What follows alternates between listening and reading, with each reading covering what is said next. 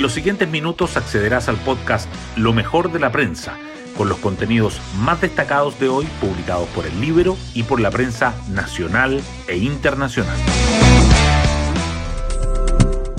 Muy buenos días, ¿cómo están? Soy Pía Orellana y hoy es jueves 13 de abril del 2023. No hay tregua, pero no se trata de la que el presidente Boric planteó al mundo político, sino que son los hechos delictuales y ataques a las policías las que no dan descanso y agudizan la crisis de seguridad. Ayer tres carabineros resultaron heridos a bala en un procedimiento en la Florida.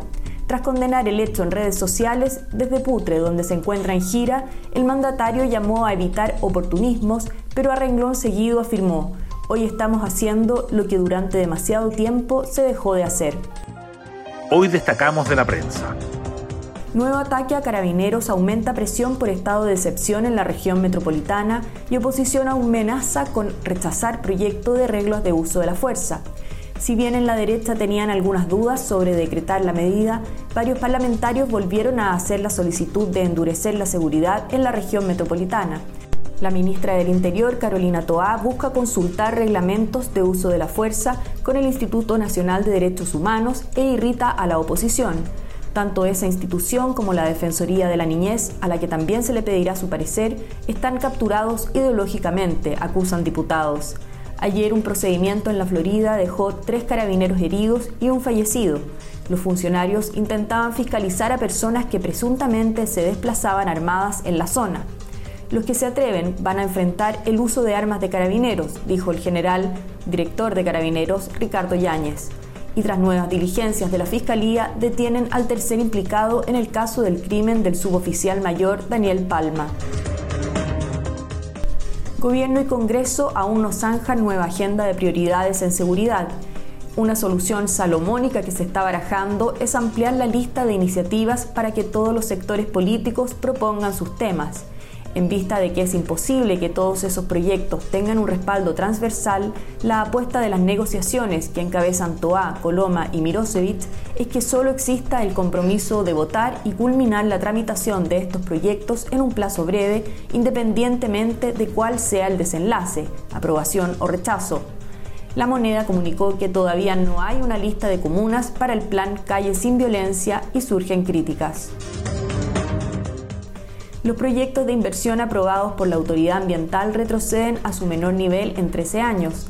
La cifra fue de 2.071 millones de dólares para 50 iniciativas lideradas por el sector energía, con una caída interanual de 55% según un informe de la Cámara Chilena de la Construcción para el primer trimestre de 2023.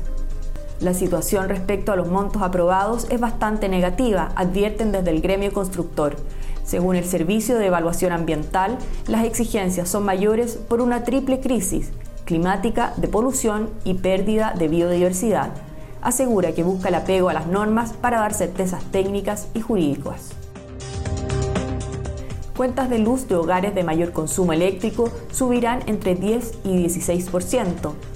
El 90% de los clientes residenciales cuyo consumo es menor a 350 kilowatts tendrán un alza de 2,5% en promedio gracias al mecanismo de estabilización creado en agosto de 2022. Los hogares que superen los 500 kW asumirán una mayor proporción de la normalización progresiva de los precios. Expertos anticipan nuevas y fuertes alzas por al menos un 35% adicional para los próximos meses. Desde noviembre de 2019 que los valores de la electricidad se encontraban sin variaciones significativas. En el libro les contamos sobre los mensajes en Instagram del orientador del Colegio San Ignacio el Bosque que inquietan a apoderados.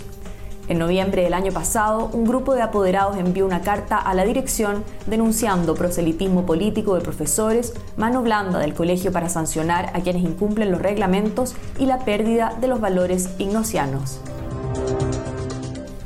Oposición endurece postura ante intento de modificar lo acordado en libertad de elección en salud frente al anuncio del comisionado del Partido Socialista de que rechazará el artículo que permite elegir entre un sistema público o privado, la oposición llama a respetar lo ya aprobado en general en el Pleno. El oficialismo, en tanto, argumenta que pretende perfeccionar la norma.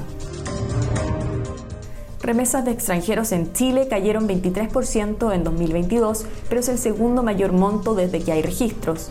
De acuerdo a cifras del Banco Central, los envíos de dinero al exterior por parte de extranjeros totalizaron 2.366 millones de dólares el año pasado versus 3.054 millones de dólares del 2021. Según los expertos, el descenso responde en parte al debilitamiento del mercado laboral de los inmigrantes, a la elevada base de comparación y al tipo de cambio. Emprendedores y pymes se rebelan y abandonan la mesa técnica de la reforma tributaria.